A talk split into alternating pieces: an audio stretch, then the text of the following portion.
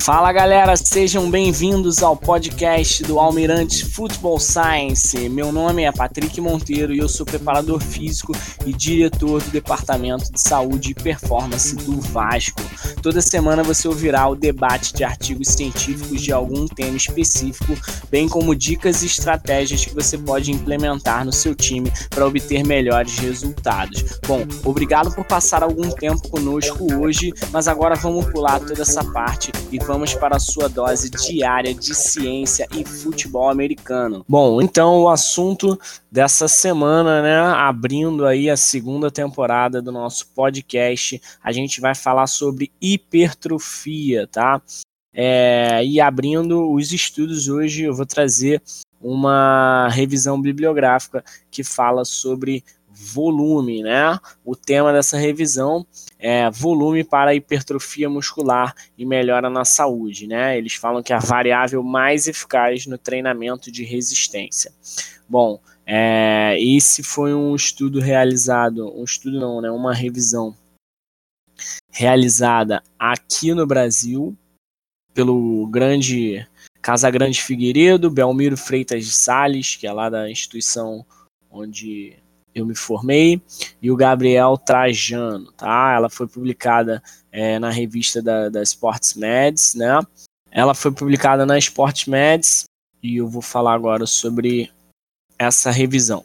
O objetivo da revisão né, foi comprovar, trazer que o, quando a gente fala de hipertrofia muscular, né, o aumento da massa magra, o, a variável volume é a variável mais importante. Então é onde a gente tem que dar é, maior atenção, tá?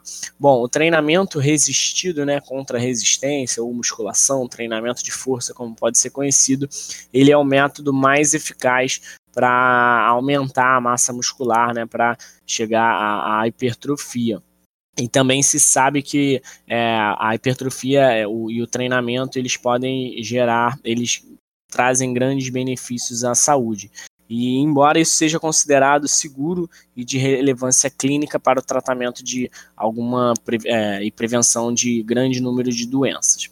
Bom, então o princípio geral discutido aqui é o que o volume é a variável mais facilmente modificável e que possui a resposta mais evidenciada com repercussões importantes, como a, a hipertrofia muscular né, e a melhora da saúde. É, então, aumentar o volume de treinamento pode ser a mais fácil variável e causando essas é, adaptações benéficas em um programa de exercício, tá? Falando novamente aqui, é, esse, todo, todas essas informações que eu estou trazendo estão na revisão, tá? O treinamento resistido ele é comumente prescrito para esse público que busca a hipertrofia né, é, e o desenvolvimento de força também. E ele promove, como eu falei, múltiplos benefícios à saúde, como a melhora da função cardiovascular, sensibilidade à insulina, resposta inflamatória e a qualidade muscular. É, a hipertrofia ela é fortemente associada a algumas variáveis de treinamento é, que são aplicadas em um programa de treino, né? E essas são é, intensidade de exercício, intervalo de descanso entre as séries, velocidade de execução, ordem dos exercícios, tipo de exercício, frequência semanal e volume, né? E o volume de treinamento resistido ele é comumente descrito como o produto do número de repetições multiplicado pelo número de séries multiplicado pela carga, né, que é a intensidade. E para o escopo dessa revisão, o volume ele foi considerado como qualquer fator que possa aumentar o trabalho total realizado em um programa de treinamento. Então, quando a gente fala de volume e hipertrofia, é, o estudo ele traz que o uso do treinamento resistido para promover a hipertrofia, ele tem sido comum em todos os grupos, né, idosos, jovens, atletas, pessoas com algumas doenças, ele tem sido amplamente estudado, né, e vários estudos descobriram que vários protocolos de treinamento tendem a ser semelhantes quando comparado ao volume total. Então, para ganho de força e hipertrofia, uma intensidade moderada ou intensa, ela é recomendada, tá? É, porém, um treinamento com baixas cargas, com baixa intensidade, mas alto volume pode superar a intensidade reduzida e promover ganhos similares musculares quando a gente fala é, com essa intensidade alta, tá? Então, esses ganhos eles podem se equiparar se o volume for bem grande. Outra variável importante para a hipertrofia é o intervalo entre as séries, né? E isso ocorre porque o aumento do intervalo ele permite que o indivíduo mantenha alta intensidade para um volume alto, né? A quantidade de repetições por série, o que leva a esse volume total de treinamento ser um volume mais alto. Quando o, o indivíduo ele treina até a falha, ele acaba por é, entrando em fadiga antes do tempo, então ele diminui ali a quantidade de repetição que seria exigida ou então necessária naquela sessão de treinamento e, e, e no final ele diminui o volume de treinamento total. Então isso acaba é, mexendo no volume e acaba impactando também na hipertrofia. Então quando você tem esse intervalo é, é um pouco maior, você consegue ter é, é, manter esse, essa qualidade, né? E ele consegue manter o volume total de treinamento. Então, embora muitas técnicas avançadas como drop set, V-set, superset, pirâmides, né, elas são geralmente descritas como estratégia para aumentar a intensidade do exercício ou então é, percepção de esforço, a maioria dessas estratégias ela realmente é, é, é, aumenta o volume, né, ou então a, a, densidade do exercício. Quando a gente fala de maior volume, a gente está falando maior repetição, maior número de repetição, maior número de série, né, é, durante um determinado período. Então, o estudo traz que os drop sets e as pirâmides, elas não têm maior efeito sobre hipertrofia do que o treinamento tradicional, quando o volume de treinamento é equalizado. É, mas quando eles são usados para aumentar esse volume de treinamento, esses métodos, eles parecem que eles promovem sim mais hipertrofia, tá? Isso também se mostra é, no, no, método pré-exaustão, né? O método pré-exaustão é aquele método que você, antes de fazer o, o exercício principal, é, você faz um exercício do mesmo grupamento com a intenção de pré-exaurir aquela musculatura, é, ou seja, aumentar a fadiga dela para o exercício principal. Então, vou dar um exemplo aqui, quando você começa com um exercício monoarticular, né, é, ou então você pode falar assim, é um exemplo mais tátil, mais prático, é quando você começa fazendo um crucifixo peitoral e aí você vai fazer um supino logo depois. Esse seria o método pré-exaustão, né? Os dois exercícios são exercícios para peitoral, mas é um é monoarticular e o outro é multiarticular. Então, todos esses métodos eles, eles se mostram eficazes quando eles têm a intenção de aumentar o volume de treinamento. Mas se o volume for equalizado com o treinamento tradicional, os resultados para hipertrofia são os mesmos, tá bom? Isso o estudo traz né, nessa revisão. Então, ele cita que uma recente meta-análise de número de séries semanais hipertrofia é, demonstra que o volume tem efeito dose dependente dose dependência com o crescimento muscular. E que, além disso, esse estudo ele, ele encontra que 10 séries semanais por grupamento muscular é, parecem necessárias para a hipertrofia máxima e não foi encontrado um platô, tá? Então, é, o que, que acontece? É, eles encontraram que para você ter hipertrofia mínima, né, você tem que ter pelo menos aí 10 séries semanais mas para você ter uma hipertrofia, tipo assim, aonde para a hipertrofia, né, a quantidade de séries eles não encontraram. Então não foi encontrado um platô quando a gente fala de volume de treinamento em número de séries, tá? Então você tem que ir testando com o seu indivíduo, com o seu atleta, com o seu cliente, para ver aonde ele, ele performa, né? Porque também não adianta você dar um exagerado número de séries semanais para ele e ele não se recuperar. Você vai acabar adiando, né? Postergando o próximo treinamento dele pela fadiga que foi gerada naquela, quantidade de séries, de repente, de uma sessão de treinamento. Então, quando a gente fala desse que não foi encontrado um platô, né, isso leva à hipótese de que maior volume ainda pode gerar maior crescimento muscular, maior hipertrofia. É isso que o estudo é, conclui, tá? Ele fala também que músculos diferentes eles podem ter curvas, dose e resposta, né, para volume de treinamento diferente. Então, esse suposto platô e o declínio da resposta, né, com mais trabalho, podem ser diferentes da faixa de trabalho total. Então, ele também fala que é, músculos de, de tamanho diferentes, eles podem reagir de formas diferentes. Então, se você trabalha é, uma quantidade de séries, um, um volume para o quadríceps, esse volume para hipertrofia, para bíceps, tríceps, que são musculatura é, relativamente menores, elas podem ser diferentes, tá? Então essa dose resposta ela tem que ser trabalhada ali junto com, com o seu atleta para você ver a resposta dele. E também tem é, resultados diferentes, né? O estudo traz, além do, de musculaturas diferentes para dose e resposta, você também tem o status de treinamento, né? Então, você tem o cliente, você tem o atleta não treinado, você tem o atleta treinado e você tem o cara que é realmente atleta, que ele já trabalha com grandes volumes de treinamento. Então você tem que ver a dose resposta desses indivíduos e fazer a prescrição em cima da resposta que eles te trouxerem. Então é possível que indivíduos altamente treinados e atletas eles requerem maiores volumes de treinamento para obter a hipertrofia. É, os dados disponíveis eles demonstram que, em primeiro lugar, o volume de treinamento de resistência ele tem o efeito mais profundo sobre a hipertrofia muscular, independente de qualquer outra variável. E segundo, que o volume no qual a hipertrofia muscular e as respostas de, do platô, né, ou declínio, ele não é ainda bem compreendido. Então eles não sabem ainda qual é o, o, o, volume, né, que chega nesse platô que ele não vai obter mais hipertrofia e não sabe quanto de volume também vai ser prejudicial para aquele indivíduo. Então eles concluem, né, que foi levantada a hipótese de um volume ou dose maior de treinamento de resistência causará um platô na resposta ao evento na forma de curva de resposta invertida, ou seja, após o platô, né, a resposta seria prejudicial. É, mas isso não foi, não não está não tá bem compreendido ainda.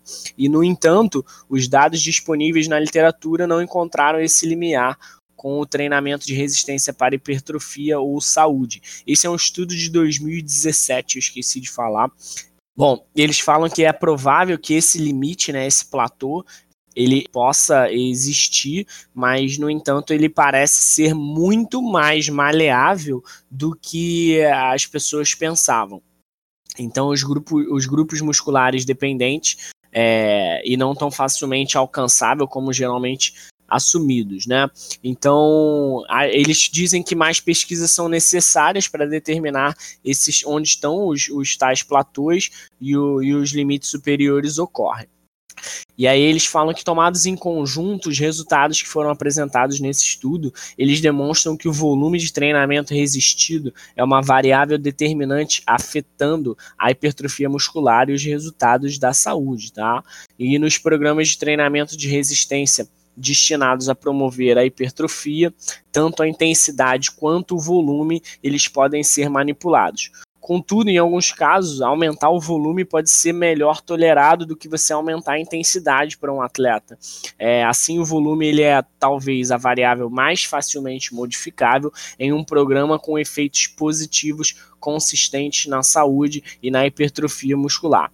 Então, um mínimo de 10 séries, como eu falei, é, semanais, né, por grupamento muscular, parece ser necessário para maximizar a resposta da hipertrofia muscular em indivíduos não treinados, tá? E com a possibilidade de maior volume produzindo melhores resultados. Então, foi aquilo que a gente falou quanto mais o, indivíduo for treinado, maior o volume vai ser para ele continuar obtendo esses resultados de hipertrofia. E além disso, o volume do, do, do é, o aumento do volume de treinamento ele pode ser alcançado de várias maneiras, né? Dentro de uma sessão, ele pode ser alcançado através do aumento do número de repetições, né? Repetições por série, o aumento do número de séries, séries por exercício, adição de exercícios, aumento da frequência semanal, é, ou então quando isso tudo for mantido constante, você aumentar aí sim a intensidade, né? A carga do exercício. Então são esses, essas são as informações que essa revisão de 2017 traz. É, eu achei bem interessante, bem legais a, a, as evidências que eles trazem dos estudos. E é isso aí, vou abrir agora para a gente discutir o que, que, vocês acham. Vocês concordam que volume é a variável mais eficaz e, e mais importante quando a gente fala de treinamento para hipertrofia? É, o que, que, vocês acham? É, Leandro aqui. É, gostei muito do estudo, acredito muito no volume. É, só que a gente tem que lembrar que se a gente falar de volume, quem está escutando a gente pode achar que é apenas botar uma carga alta, né? E que isso não é verdade. Tem alguns estudos, né, que mostram também a amplitude de movimento ela conta muito. É, eu, eu, peguei um né, de 2014 do McMahon que ele avaliou também é, pessoas, né? E é, eles fizeram as repetições na mesma semana. Um grupo ele fez uma carga baixa, tá? 174 quilos, né? E aí contando o volume total, né? E fez uma amplitude alta, né? Então fez é, uma melhora dessa amplitude de movimento. E teve um grupo de carga alta, né? E ele fez um total de 210 quilos de carga total na porém ele fez uma baixa de movimento. E o estudo é, mostrou isso durante oito semanas. Tá? E o estudo mostrou que o grupo que fez uma carga baixa e uma amplitude alta de movimento, ele teve significativamente um maior, uma maior porcentagem né, de ganho de músculo, de ganho de força e também de perda de gordura. Então, assim, se você fizer um volume alto, o que eu acredito bastante, né, que vários estudos têm demonstrado isso, acho que já caiu por terra esse negócio de 10 a 12, 8 a 10, né, depender muito do, do, da individualidade também do, da pessoa que está realizando a atividade, né? Mas a minha amplitude de movimento é, é muito importante para que você possa né, ativar todas as da musculatura.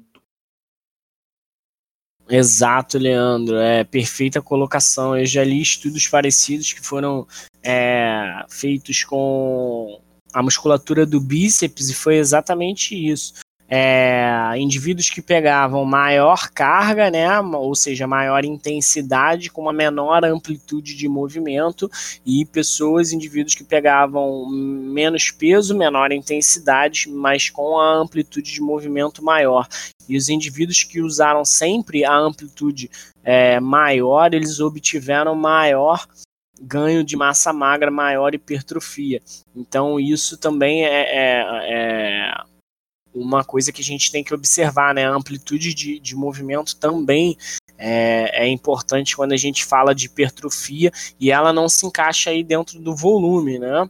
Mas é uma das variáveis de treinamento que a gente tem que observar. É, então é um mito isso que você falou, né? As pessoas acreditam muito nisso, que a hipertrofia vem através de grandes cargas e não é bem assim as cargas elas, elas, elas podem ser de moderadas em, a altas e intensas, mas elas têm que ter realmente um volume. Então, número de séries, número de repetições, é, tempo de descanso entre as séries, volume semanal, isso tudo é mais importante do que a carga é, por si só, né? Então a gente e é aquilo, a hipertrofia ela é multifatorial, a gente não pode só acreditar que uma das variáveis vai ser importante. Tirando todas essas variáveis de treinamento, a gente ainda tem que levar em consideração o sono, a alimentação, né, a ingesta de, de, de proteína.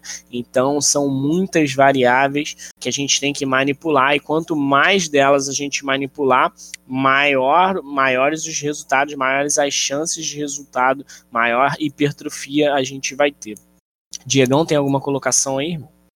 Oi, boa noite. É, então, assim, na maioria das coisas, né, desde aquele artigo que a gente, da, da revisão, né, do podcast que a gente fez, artigo de revisão de alongamento, etc., a gente vê que muitas vezes, quando a gente fala de treinamento físico, igual eu citei lá no outro podcast, a maior parte das coisas vai, vão ser realmente volume dependente, né? É, eu vou trazer daqui a pouco um artigo também falando sobre hipertrofia, a frequência que a gente faz, né? Se faz o treino lá uma vez por semana, duas vezes por semana, três vezes por semana. Vou trazer alguns conceitos, né, algumas informações do artigo, mas também uma muito pertinente é isso, que ele fala que também é volume dependente. Então, não adianta, é dose e resposta, né, ação e reação. Quanto mais é, maior o volume, a maior tendência do nosso corpo se adaptar a esse estímulo, né, se adaptar e supercompensar lá, ou seja, se preparar para esse volume. E uma das formas do corpo se preparar é a questão da hipertrofia, né? Seja lá sarcoplasmática, miofibrilar, o que quer que seja, mas é o aumento do volume muscular. Então, como muitas das coisas que a gente fala em treinamento físico, é volume dependência é o que mais se, se tem relação, né? Óbvio que alguns outros fatores não vai ser só isso, mas a gente viu que no alongamento é volume dependente.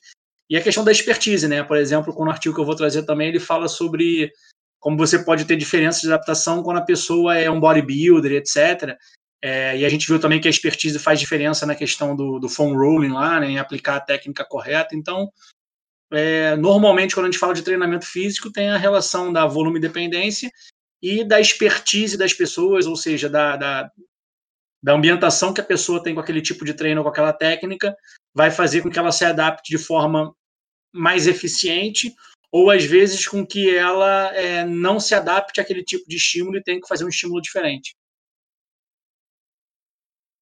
É, é eu acho legal trazer também outra informação que está nesse artigo que eu falei, que é a questão do treinar até a falha, né? É, é mais um mito aí que as pessoas carregam e alguns professores passam para frente, alguns coaches passam para frente, que treinar até a falha é necessário para a gente conseguir a hipertrofia. Como eu falei no, no, no estudo, diz isso também. Isso é uma grande falácia, porque quando você treina aí, vamos dizer, a, até a falha na primeira série, você acaba prejudicando as séries subsequentes, né, as séries que vêm depois, as repetições que vêm depois, é, porque você já entrou em fadiga ali na primeira série. É, isso é até interessante uma estratégia ser usada de repente na última série. Então, se você quer treinar até a falha, é, é, é, utilize isso, mas de repente na, na última série daquele grupamento, daquele exercício, porque se você fizer desde o início, desde o começo, você vai prejudicar, e aí você, como a gente está falando aqui, né, tudo gira é, em torno do volume da dose dependente, então é, você acaba prejudicando o volume total do treinamento. Então, se você tinha que fazer ali 10 repetições e você vai até a falha, é, eu duvido que na próxima, se você treina realmente até a falha, você consiga fazer ali as suas 10 reps com a mesma carga. É, a não ser que o descanso seja muito grande. Isso é outra variável também que os estudos trazem que para maior, hipertro maior hipertrofia é interessante que o descanso seja mais longo, tá? É, são estudos que eu li também recentemente e eles falam que aí comparado com é, força e hipertrofia, né? É, para força você pode fazer descansos de um minuto, um minuto e meio e para ter melhores resultados e para hipertrofia os melhores resultados eles foram obtidos com descansos aí com de 3 minutos, 2 minutos e meio. Então, para hipertrofia, os descansos maiores, talvez por isso, né, por você conseguir recuperar a força e não diminuir o volume do seu treinamento total. Acho que é isso, e a gente vai deixando a discussão aberta aí. Dr. Tiago quer fazer alguma, é, alguma colocação? Mitchell? Beleza, então, Diegão, pode chamar esse artigo. Vamos que vamos. Leandro? Eu queria fazer só é, duas, é, duas colocações. Até uma pergunta para vocês também. Que eu tenho lido, né, ultimamente. É claro que a gente não pode é, manter esse volume alto é, até o cara fadigar, por exemplo, na semana ele é, realizar esse treinamento de hipertrofia, por exemplo, 80% na segunda, vamos supor que ele treina três vezes na semana, né? E como você bem falou, o ciclo ele tem que ser lado, ele não pode ele não pode fazer o mesmo treinamento com a mesma intensidade da semana, né? A não ser que ele, ele faça um treinamento linear, mas também não não é interessante, né? Ele, por exemplo, na segunda-feira ele pegar 80%, na quarta-feira ele fazer 80% de novo e, sei lá, na sexta-feira ele faz um 100%, né? Será que não vai fadigar esse músculo? É, o que, que, vocês acham sobre isso? É, vocês fazem esse tipo de trabalho? Né? Para fadigar e na semana seguinte você faz uma recuperação? Como é que eles costumam utilizar isso? Cara, eu, eu vou muito é, da resposta do, do, do indivíduo, do cliente. Então a gente faz um treinamento com um percentual, né? E aí eu mantenho contato com, com esse indivíduo e pergunto, né, como é que ele está se sentindo no outro dia, né, dependendo da, da quantidade de vezes que ele treina na semana, mas acaba que os estudos, é, eu vou muito pelos estudos que eu li um estudo que ele fala que o, o importante é o volume semanal. Então, um exemplo, eu tenho um atleta que eu estou prestando consultoria, ele me mandou aqui, ele estava fazendo 36 séries semanais de, de membro de é, para quadríceps.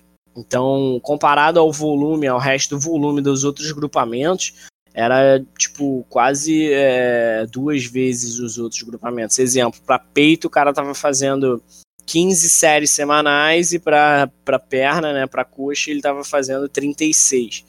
O primeiro objetivo ali é, é, foi identificar que ele tem, tem um grande desequilíbrio, né, e equalizar isso de forma progressiva. E o segundo objetivo foi conversar com ele, porque se ele já treina, se ele já tem esse alto volume, ele, ele é um cara já treinado, ele tem uma facilidade, né, de, de trabalhar com esse volume, e para ele ele não ele não se sente fadigado no outro dia. Então, o que que eu fiz? Ele estava fazendo aí quatro treinos por semana, e ele fazia em média, sei lá, 10 séries de agachamento, 8 séries de agachamento por sessão. O que, que eu fiz? Eu é, aumentei o número de treinamento dele, porque ele é um atleta de futebol americano. Então, só que eu dividi esse volume em mais dias por semana. Então, eu fiz o tal do time, tempo eficiência, né? Que eu diminuí o volume dele di, é, diário, mas o volume semanal continuou o mesmo. Então, em vez de ele fazer 10 séries de agachamento back squat por, em um dia, eu dividi dele fazer esse volume total, na verdade, né? Ele fazia 36 séries em 4 dias, eu, eu dividi 36 séries em 6 dias. Então, em vez de ele fazer aí 10, 8, 10 séries de, de quadríceps por dia, ele faz 6 séries de quadríceps por dia. Em vez dele fazer agachamento, é, avanço, cadeira extensora e leg press, ele faz cada dia ele faz um exercício diferente. Então eu continuo dando estímulos diferentes em dias diferentes, mas o volume total semanal, que é o importante, está equalizado. Então ele manteve as 36 séries lá para o quadríceps, mas ele faz agora 6 séries de agachamento num dia, ele faz 6 séries de leg press num dia, ele faz 6 séries de cadeira extensora no outro dia. Então esse volume ele foi dividido nos dias e eu aumentei o dia para é, melhorar esse tempo eficiência na academia, porque o cara acabava que ele fazia aí membros inferiores dia sim, dia não, e, e, e, ficava uma hora e meia na academia. A gente conseguiu é, melhorar essa, essa parte de tempo eficiência, dividindo e equalizando esse esse treinamento durante a semana inteira, mas como eu falei, eu acho que é mais da resposta do atleta. Ele, como ele já é um cara que já fazia esse volume, eu não mexi no volume total, né? Eu só administrei. Então depende da. Você vai, você vai ver o platô do, do indivíduo é, conforme você vai aumentando. Daqui a pouco eu vou ter que aumentar o volume desse atleta, porque ele, ele já está acostumado com 36 e os estudos dizem que você tem o um mínimo aí de, de, de 10 séries semanais, você consegue hipertrofia, mas o máximo, um platô ainda não foi encontrado. Então tem estudos que foram feitos com 40, 50 é, séries semanais. Então vai ser isso que eu vou fazer com ele. Eu vou aumentando aos poucos e a gente vai vendo a resposta do indivíduo. É, como é que existe algum protocolo ou alguma regra específica para musculatura antagonista, para você não, não sobrecarregar uma em relação à outra, ou evitar lesão, alguma coisa assim? Essa é a dúvida número um. E a dúvida número dois é como fazer o controle. Por exemplo, você vê um atleta que tem uma hipotrofia, um pós-operatório, tem uma hipotrofia em um dos lados. Como a gente é, fazer com que ele ganhe mais massa daquele lado, mas que também não, não meio que deixe de lado o outro lado. Enfim, para não, não melhorar aquele lado e depois, quando ele voltar, fazer uma lesão contralateral. Perfeito, Thiago. Perfeitas perguntas, ótimas colocações. É, e isso foi encontrado nesse atleta que eu estou fazendo consultoria também. O que acontece? Como eu falei, ele estava fazendo 36 séries para quadríceps. Quando eu fui olhar os posteriores dele, né, ali os isquios tibiais, o cara tava fazendo 12 séries semanais. Ele fazia quatro séries de stiff nos três dias que ele treinava. Então você vê já esse desequilíbrio muscular. Ele deveria ter o quadríceps muito hipertrofiado, porque o volume era muito alto, né? Porra, quando a gente fala de 36 séries, se você divide aí por 4, rapidamente a gente chega um volume de é, nove séries por dia. Então, porra, quem faz nove séries por dia em média aí é, em, em, quatro vezes por semana, o cara tá fazendo três exercícios com três séries cada um. Então é, é, um alto volume, né? Uma pessoa que já, já tem uma experiência, como eu falei, ele é atleta. Então eu percebi esse desequilíbrio. Então não, não existe uma regra, mas a gente também faz através do volume. E aí, como o estudo que eu, que eu trouxe ele fala, o volume, quando você fala de volume de treinamento, você faz o número de repetições, pelo número de séries e pela, pela carga que ele está utilizando naquele exercício. Então, é, a gente tem que ter cuidado com alguns exercícios como o supino, que ele também já tem ativação é, do anterior de ombro, né? Quando a gente fala de deltoide, ele tem ativação do tríceps. Então, esses exercícios assim multiarticulares, eles já trabalham outras musculaturas e não só a, a musculatura isolada que a gente fala, ah, supino é para peito. Então, a gente tem que ter cuidado com isso. É, então a ideia, Thiago, para a gente evitar lesão, eu até falei para ele, falei, cara, você está propenso a uma lesão de posterior de coxa, porque o seu você está com um grande desequilíbrio de treinamento pelo seu quadríceps. Então a gente sabe que ali o agachamento ele também vai ter uma parte de isquios tibiais, é, mas não é a musculatura principal do, do, do exercício que ele estava fazendo, né, como, como agachamento. Então a gente precisa de exercícios específicos para essa musculatura. Então, gradativamente, eu também não posso aumentar ali o volume dele de 12 séries semanais para um volume de 36 igual ao quadríceps, que eu vou lesionar ele, porque eu vou aumentar muito bruscamente esse volume, e aí a gente entra no ponto que o Leandro trouxe é, de fadiga, né? De trabalhar até percentual de, de RM, é, vou acabar aumentando muito e ele vai sentir essa musculatura. Na primeira semana que eu aumentar aí duas, três séries, ele já vai se sentir mais fadigado, vai necessitar de mais tempo de recuperação. E aí a segunda pergunta foi da hipotrofia, né? Quando a gente tem é, um, uma diminuição de massa muscular num membro que é, sofreu alguma, algum tipo de lesão, né? O que, que acontece? É muito interessante dentro do, do esporte a gente fazer, além dos exercícios é, bipodais, né, com apoio das, dos dois pés ou então apoio dos dois braços, fazer exercícios unilaterais para a gente tirar essa diferença. Então, com um, indivíduo voltando de lesão, fazendo retreinamento de lesão, é interessante que a gente faça os exercícios unilaterais e com o peso é, é, do, do, do, membro mais fraco, tá? Para quando esse membro ganhar força, você aumentar gradativamente a carga e você lentamente ir tirando essa diferença. Então é importante que você vise o membro que está mais fraco para você trazer esse atleta lentamente. Se alguém tiver alguma, alguma colocação aí ou um pensamento diferente, por favor, traga. Diegão, é, Bering também, que é fisioterapeuta, também trabalha com retreinamento de lesão, né? A galera voltando de lesão. É, qual a ideia de vocês aí, como vocês fazem com, com os indivíduos que vocês atendem? É, esse indivíduo ele vai ter uma, uma grande diferença membros, né? E a gente sabe que essa diferença de membros pode gerar uma nova lesão.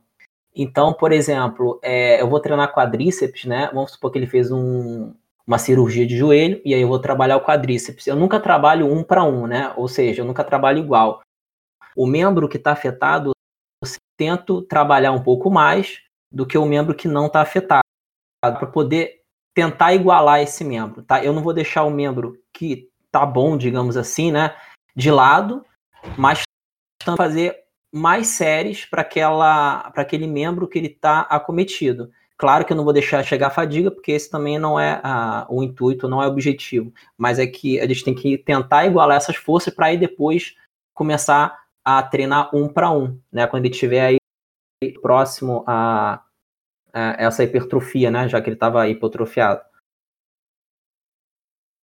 Não, acompanho o que vocês falaram. É, os exercícios assimétricos, né? Os exercícios unilaterais lá, o que você consegue privilegiar um segmento em relação ao outro, eles são tão importantes quanto os bilaterais. Que muitas vezes a gente, que a gente vê na prática da academia, etc., são aparelhos para se fazer exercícios bilaterais, né? E não os pesos livres é que você fica mais com exercícios unilaterais. E aí, como as pessoas às vezes pegam pessoas, né, pacientes lá, clientes que vieram de algum tipo de lesão, e normalmente os exercícios em máquinas são mais seguros, às vezes já bota logo numa cadeira extensora, numa mesa flexora, etc., e esquece de trabalhar mais unilateralmente. Acha que, inclusive, esses aparelhos não permitem né, que seja trabalhado no lateral. Muitos deles você consegue trabalhar um segmento em relação ao outro, né? Você consegue fixar um segmento e fazer o exercício unilateralmente. Então, assim, é, só corroborando o que vocês já falaram, os, os exercícios unilaterais, exercícios é, no segmento que está afetado, eles vão ser parte de qualquer, de qualquer processo de reabilitação só que a gente não pode negligenciar também o lado que não foi acometido, né? Então, um trabalho geral com uma ênfase no segmento que foi acometido é o que é importante. Como tem a visão também de muito fisioterapeuta que só trabalha o membro acometido e quando está ali num grau de, né, de recuperação de massa muscular lá, de hipertrofia e tal, voltou a ter o mesmo grau de, de a mesma circunferência de massa muscular e o mesmo grau de força, normalmente ele dá alta e abandona lá, né, o, o cliente, o paciente, e às vezes o lado que é o sadio, né, ou o lado que não foi acometido naquele problema, merecia alguma atenção, né? Esse indivíduo merecia uma atenção mais global, que é o que hoje em dia está entrando em voga agora, né, na moda o pessoal chamar de cinesioterapia funcional, de reabilitação funcional, que nada mais é do que uma visão mais global sobre o paciente. Então a gente tem que ter, né, os dois lados da moeda. A gente tem que olhar o lado, né, do segmento que foi lesado, é, trabalhar os exercícios assimétricos, exercícios unilaterais, é, mas trabalhar também de forma global e de preferência, né, não só igualar um com o outro, entregar essa pessoa de volta à atividade física é, de uma forma segura, né? Porque se ele tinha um, alguma, alguma deficiência, algum padrão de movimento ruim no lado, inclusive, que não foi lesado, você pode ter uma lesão ali, né? Você pode ter é, sobrecarregado esse lado não lesado é, durante o processo de recuperação, né, até por proteção do lado lesado. E aí você pode ter depois uma lesão no outro joelho, vamos dizer assim, né, uma pessoa que teve uma lesão LCA. É comum às vezes acontecer isso com jogadores de futebol, jogadores de futebol americano. Eu sou torcedor do Denver Broncos e o Jake Butt, que é o Tyrande, né, que foi de Michigan, ele lesionou o joelho no, no, nas últimas partidas do, do college, tanto que ele foi draftado pelo Denver num round bem alto, embora tivesse sido um dos melhores tight no, no college. E aí ele, se não me engano, rompeu o, LCA da direita, depois rompeu da esquerda e depois rompeu da direita de novo, ou seja, ele ficou tendo lesão em, em as lesões em lados opostos, né? Às vezes pode ser por um mecanismo de, de compensação. A gente não tem certeza, mas assim, mais uma, um foco de que o, o trabalho tem que ser individual, né? Tem que ser focado na recuperação da lesão, na recuperação, no retreinamento daquela, daquele membro, daquele segmento que foi lesado, mas o, o trabalho global tem que ser feito sempre também. É isso. É, é bom aproveitar até aí a participação do Dr. Tiago, que eu tenho a lesão no LCA, e aí é interessante falar isso.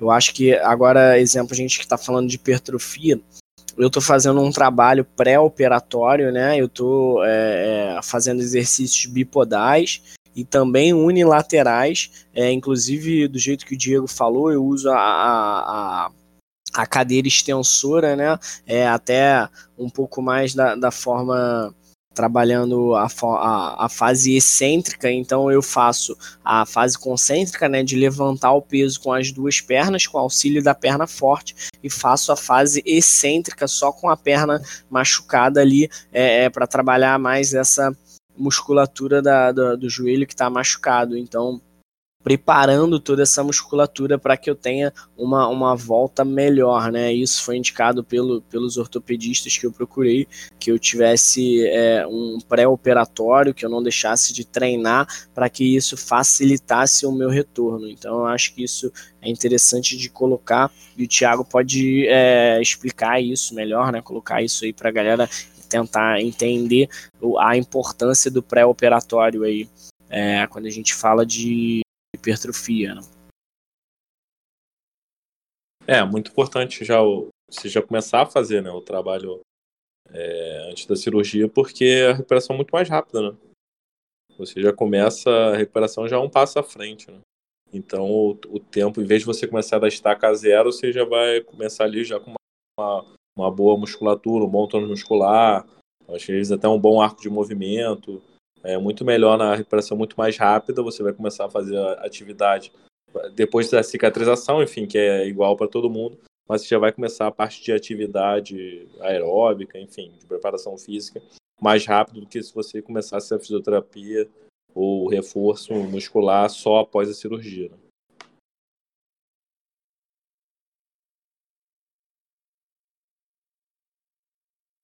Beleza, então dando continuidade aí aos estudos, Diegão agora pode trazer o seu artigo aí para a gente continuar é, a nossa conversa.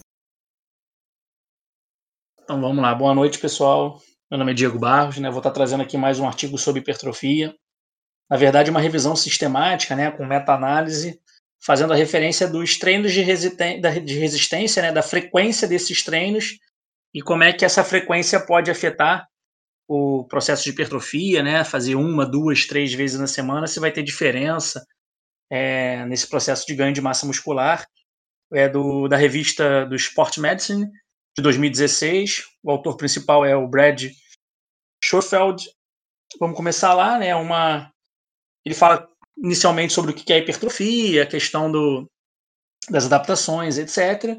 E fala que o artigo aqui foi baseado na, na pesquisa, né, numa uma pesquisa usando as palavras de frequência de treinamento, de treinamento dividido ou treinamento do total body, né? Então, é, ou a pessoa fazia séries de exercícios lá para o corpo todo, ou ela dividia em membro superior, membro inferior, etc.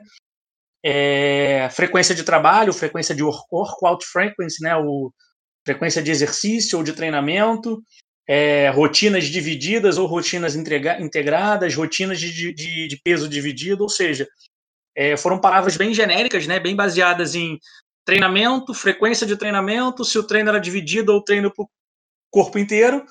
Por isso que eles acharam 486 estudos, né, um, um, número muito grande. Depois incluíram ainda mais três trabalhos, que eles não explicam muito bem aqui que tipo de trabalhos eram esses, mas acredito que possam ter sido teses, né, dissertações de mestrado ou de doutorado, porque ele fala que no início eles fizeram pesquisas sobre revistas, né, artigos publicados na língua inglesa que tivessem essas palavras. Então, como eles acharam 486 e depois disseram aqui que eles incluíram mais cinco estudos que também tinham a ver, né, que também tinham relação com isso, acredito que possam ter sido trabalhos de pós-graduação, né, pós-graduação estrito senso. E ele fala que o intuito desse, dessa pesquisa que eles fizeram é avaliar a frequência, né, o número de vezes que se faz o exercício, é, e que eles acharam aqui, basicamente, se concentraram mais na diferença de duas a três vezes, embora tivessem alguns artigos que usavam a frequência de uma vez, mas a maioria se concentrava em duas a três vezes por semana, e geralmente tempos, né, períodos de, de, de treinamento de no mínimo quatro a seis semanas. Então, é, os artigos que eles usaram é, os que eles mais encontraram foi de duas a três semanas e eles não usaram nenhum que ficasse com menos do que ali quatro a seis semanas para poder dar tempo, né, de, de ter essa adaptação crônica, mas que demora mais um pouco de para acontecer. É, e no final de tudo eles ficaram com 10 artigos, né, depois que eles filtraram, como as palavras foram foram bem abertas, né, bem generalistas, é, frequência de treinamento, treinamento dividido, treinamento para o corpo todo, etc. E chegaram lá a 500 artigos, eles filtraram e sobraram 10 artigos que se concentravam em isso, em medir a hipertrofia relacionado à frequência de uma a três vezes, mas a maioria eram três vezes na semana. Eles falaram que eles não encontraram aqui artigos que tivessem como ser inclusos com frequências maiores do que três vezes na semana por grupamento. Então, quando as pessoas treinavam o corpo todo, era no máximo três vezes por semana, e quando era o treino dividido lá, membro superior e membro inferior, eles não encontraram também uma frequência maior do que três vezes na semana. Então, que eles não têm como incluir aqui trabalhos de quatro, cinco, seis vezes na semana, porque não é o caso. Eles falaram aqui também no artigo que normalmente os indivíduos que treinam uma vez por semana um grupamento muscular são os indivíduos ligados ao bodybuilder, né, os fisiculturistas, por isso que também não tiveram muitos trabalhos com uma vez na semana. Tiveram alguns, né? A gente vai até falar aqui da, é, especificamente deles, porque embora seja uma revisão lá sistemática e tal, e com, e com a meta-análise, ele fala na parte de discussão, ele fala um pouco como se fosse uma, uma narração, né? Ele fala sobre alguns artigos específicos, e um deles é o que usa a frequência de uma, duas a três vezes, mas a maioria usam de duas a três, porque normalmente se, se, se concentra uma vez por grupamento muscular os bodybuilders, mas normalmente eles usam mais do que uma sessão de treino. Então eles falaram isso também, que embora os fisiculturistas eles usem uma vez por semana por grupamento, então, por exemplo, ah, vou malhar peito, né, ou o padrão de empurrar, eles façam isso uma vez na semana, normalmente eles fazem duas vezes no dia, duas sessões de treino. Então não são duas vezes na semana, mas são duas vezes no mesmo dia, né? Uma sessão com dividida em dois períodos. Eles falam aqui que tiveram dificuldade de comparar, é, porque normalmente os artigos são de duas a três vezes, é, duas a três dias, né? Duas a três sessões de treino por semana, mas que eles encontraram que segundo né, a própria recomendação do American College, normalmente você pode usar de duas a três vezes que você não encontra diferença significativa entre eles. Então, de todos os artigos que eles filtraram lá, inclusive dos 10 que sobraram, eles notam que normalmente as pessoas, né, os autores, usaram duas a três vezes por semana e normalmente não encontraram diferença significativa entre essas frequências. Então, que provavelmente para trabalhar hipertrofia, o melhor número de frequência né, de treino por grupamento muscular, ou se você vai treinar o corpo todo, né, também, você faça isso de duas a três vezes. E os poucos achados que tiveram, repete depois que é voltado para os fisiculturistas. Fala que na questão da análise, né, do, do tamanho do efeito, etc., você também não tem muita diferença entre frequência, você tem diferença lá entre volume, né, ou intensidade, volume. Então, ele mostra aqui também que o volume é que é importante. Se você tem um volume mais baixo de trabalho e não de frequência, né? Um volume de número de exercícios, de repetições, igual o próprio é, coach Patrick falou agora no deu um exemplo, né, do atleta dele, etc, do que ele presta consultoria, que a referência, né, é, é maior em relação a isso, ao volume, não à frequência. Que, por exemplo, os bodybuilders eles fazem uma vez na semana o grupamento, mas eles fazem um volume grande, que é isso aí meio que compensa ser uma vez na semana, e fala que isso que é o mais importante, né, a questão do volume e da intensidade, que embora você também possa ter ganhos com intensidades menores, você tem geralmente um tamanho de efeito um pouco mais é, é, relacionado com intensidades maiores, né? Então você pode ter sim hipertrofia com cargas menores, mas normalmente o tamanho do efeito é maior com cargas mais elevadas, embora os dois trabalhos são benéficos para ganho de, de, massa muscular. E aí ele repete aqui depois, né, evidencia de novo a questão, né, quando ele começa a discussão, ele evidencia um pouco mais a questão do bodybuilder, falando que, que isso é uma maneira provavelmente deles, deles administrarem melhor o overtraining, então eles provavelmente, muitos deles fazem um treino por grupamento, porque fica mais fácil dele administrar os intervalos entre os grupamentos, a relação que fica aqui é mais ou menos dois terços das pessoas que trabalham com bodybuilder, dos atletas, mediante né, os, os artigos que foram é, estudados aqui. Normalmente, dois a cada três bodybuilders usam essa técnica de uma vez por semana, e um a cada três, né, aproximadamente 30%, usa outro tipo de método de, de, de intervenção, seja duas ou três vezes por grupamento. Ele fala aqui de um artigo específico, que é esse sim, ele na discussão ele cita esse, porque esse usou como referência o mesmo volume de treino, só que dividido em frequências diferentes. Né? Então, a Arase aqui é et al., é um dos artigos aqui, a oitava referência da, desse artigo, né, das referências bibliográficas desse artigo. Ele diz que ele usou frequência de uma, duas a três vezes na semana, mas com o volume equalizado de trabalho. Então, vou fazer uma conta matemática simples, né? É, se você tem lá um número de repetições de 12, né? É, uma vez por semana faria um dia na semana 12 repetições, ou duas vezes na semana faria seis em duas vezes, né? Dois dias na semana. E o que faz três faria quatro, três vezes na semana. Então ele, ele equaliza dessa forma, né? Ele Estou citando aqui só um exemplo para vocês, mas foi a frequência foi distribuída em uma, duas ou três, mas o volume foi controlado. e eles mostraram também que não teve diferença significativa em questão da hipertrofia. É, todos tiveram um ganho de hipertrofia. É, parece que o três vezes na semana tem uma relação de um ganho de, de circunferência, tanto em braço quanto em coxa, maior do que o duas a três vezes. Mas, na, no, mas todos tiveram diferença significativa em relação ao grupo controle. Então, assim, todos ganharam massa muscular, tiveram hipertrofia, mas o três vezes na semana parece ter uma diferença mais significativa. Então, assim, ele mostra que o, principalmente o importante é o volume para se ganhar, né, para se ter hipertrofia, só que parece aqui nesse artigo especificamente que o três vezes na semana teve um resultado um pouco melhor do que os outros dois. E ele fala que você pode, inclusive, é, alternar isso com, com, cargas diferentes ou com velocidades de, de, de execução diferente, né? Que você tem é, formas de se trabalhar diferenciada, por isso que inclusive muitos artigos foram é, excluídos, né? Quando variavam muito os volumes, etc. É, mas que isso, né? Essa, essa forma de você poder aplicar uma, duas ou três vezes na semana é importante para você é, administrar, né? E evitar o overtraining e aí, na conclusão, no final, ele fala que parece que não existe muita diferença entre uma a três dias, né, a três vezes por semana, é, de frequência. O que é importante é a base do volume, né, o quanto você faz, qual o volume de treino, quantas séries você faz, é, com repetições, etc.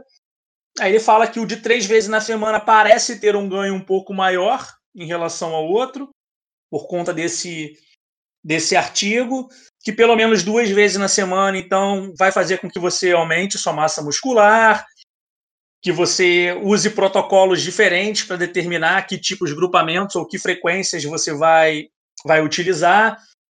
E aí Moai fala que, que o treino, né, esse tipo de treinamento com mais intenso, com grande volume, né, ou esse treinamento de resistência mais intenso e administrado da forma correta, de duas a três vezes na semana, você vai promover normalmente um, um, ganho robusto né, de massa muscular, um processo de hipertrofia é, interessante. Fala que não tem, muitas, não, não tem muitos achados em relação a mais do que três vezes na semana. Então não está muito claro se você fazer quatro, cinco, o que quer que seja, vezes por semana, o mesmo grupamento, ou esse treino de todo o corpo, se isso tem diferença. Então, como eles não encontraram referências com mais do que três vezes na semana de frequência, isso é uma coisa que ainda não é clara. É, se precisa ser feito mais do que duas ou três vezes por semana.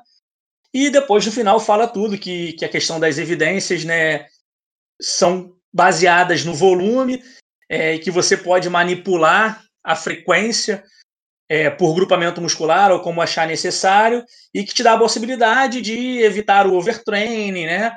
é, você não precisa fazer grandes frequências, você pode se beneficiar com isso, incluindo períodos regulares de diminuição da carga, né, ou de descanso, né, vamos dizer assim, para poder manipular os seus ciclos de treinamento, né, sua periodização, etc.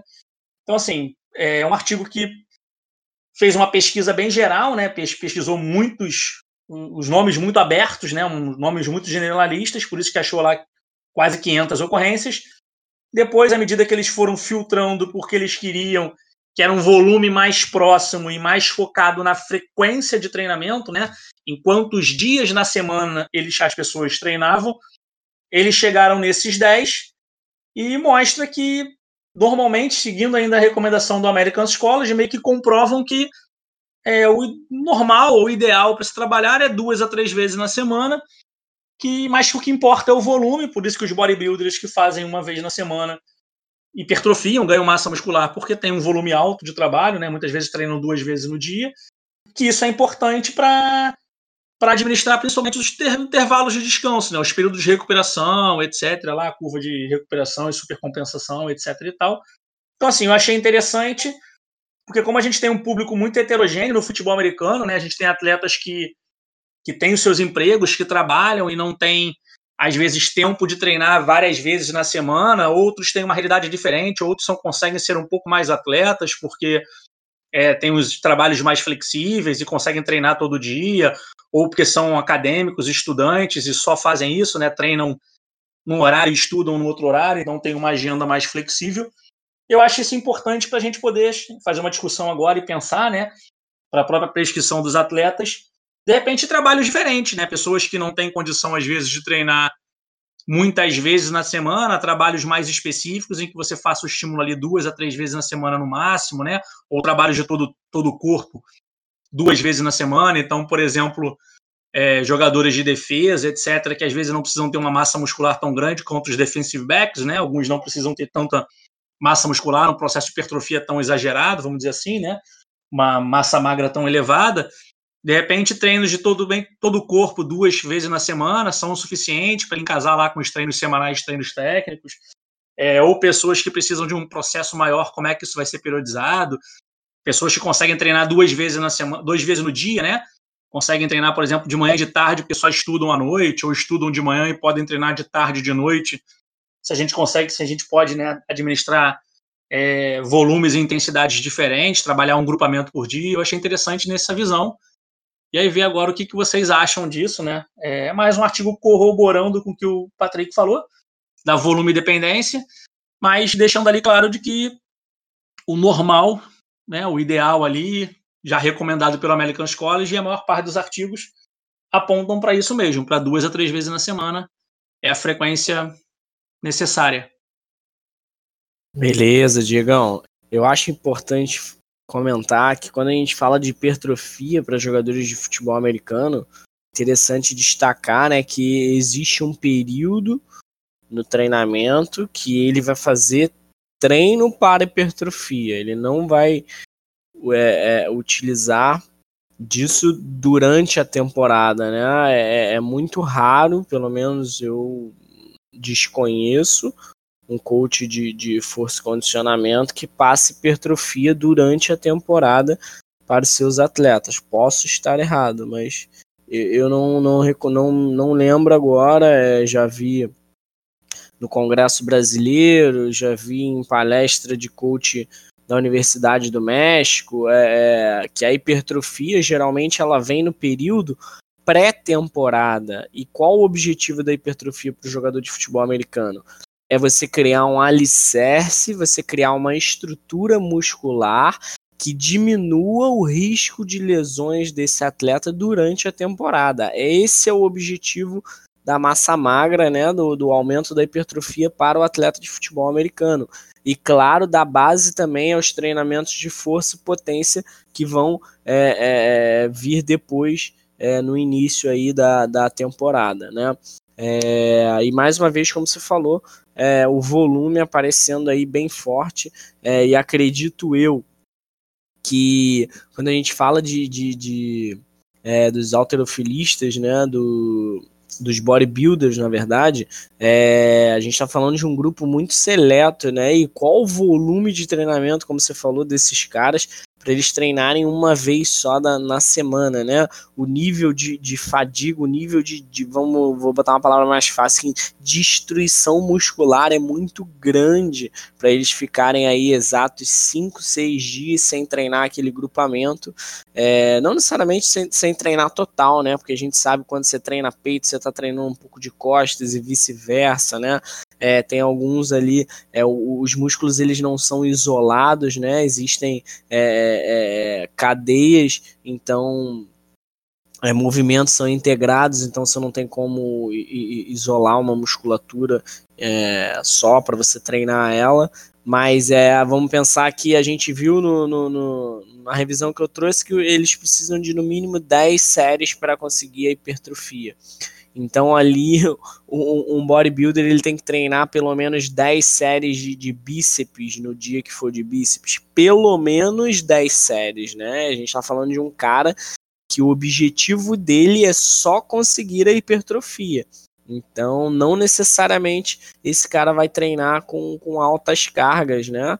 Ele vai treinar com, com cargas moderadas para conseguir resultados elevados, mas não necessariamente com cargas exacerbadas, né, muito altas para conseguir. A ideia ali é, é, mais uma vez falando do volume, né? E eles treinando duas vezes no mesmo dia, imagina o volume desses indivíduos. Mas eu acho que eu concordo completamente com a sua colocação, Diego. É, quando você fala que a ideia é a gente ver a a capacidade e possibilidade dos nossos atletas que está utilizando, prescrevendo da melhor forma para eles. Então a gente vai ter atletas que só podem, só conseguem estar na academia duas vezes na semana, outros que só conseguem estar três vezes na semana. Eu acho que uma vez na semana, no meu ponto de vista, não é o ideal, porque é, uma vez na semana isso falando de, de, forma geral, né? Você fazendo um full body, imagina o tamanho do volume, né? Se o bodybuilder ele faz um grupamento por dia e o volume é grande pra caramba, o cara para fazer um full body em um dia ele ficaria seis horas na academia, né? É, então é, é, bem complicado. Então acho que a gente, para o esporte, a gente descartaria essa questão de uma vez na semana e tentaria trabalhar aí duas, três, se falando de um treino full body, né? É, duas a três vezes na semana. E se o atleta tem é, maior possibilidade também, de repente, um, um, eu nesse meu atleta de consultoria eu utilizo o full body para cinco vezes na semana mas aí o volume está bem distribuído, né? São, é, ele faz um exercício por grupamento muscular por dia, então não é um volume é, exacerbado, ele faz ali, dependendo do dia, 4, 3, 5 séries, é, mas o volume total é equalizado. Então é, pelos estudos, pela base que eu tive, eu acreditei nisso e, e, trabalhei, preferi trabalhar dessa forma, porque ele é um atleta que gosta muito de estar dentro da sala de, de, de, de peso, né, de musculação, de treinamento de força. Então foi a estratégia que eu encontrei é, para o cara não fazer aí 10 séries, 15 séries de agachamento num dia. Mas eu concordo, é exatamente isso que, que você falou. E, o, e esse estudo aí só confirma o que eu trouxe antes. Então eu acho que é isso. Hoje a gente falou sobre hipertrofia, trouxe alguns debates aí interessantes, falamos sobre volume, falamos sobre frequência, desmistificamos algumas coisas que alguns professores é, teimam e insistem em, em trazer para a sala né, e para o cotidiano é, e passar adiante para os alunos e para os clientes. É, obrigado você por nos acompanhar, agradecer também aos nossos patrocinadores e apoiadores, né, como Pavão Azul, Gêmeos Ricardo, é, a galera da Sol e Gás, a Tractor Esportes. E é isso, né? Um grande abraço a todos e até breve, até o próximo episódio, onde a gente deve falar de força. Grande abraço.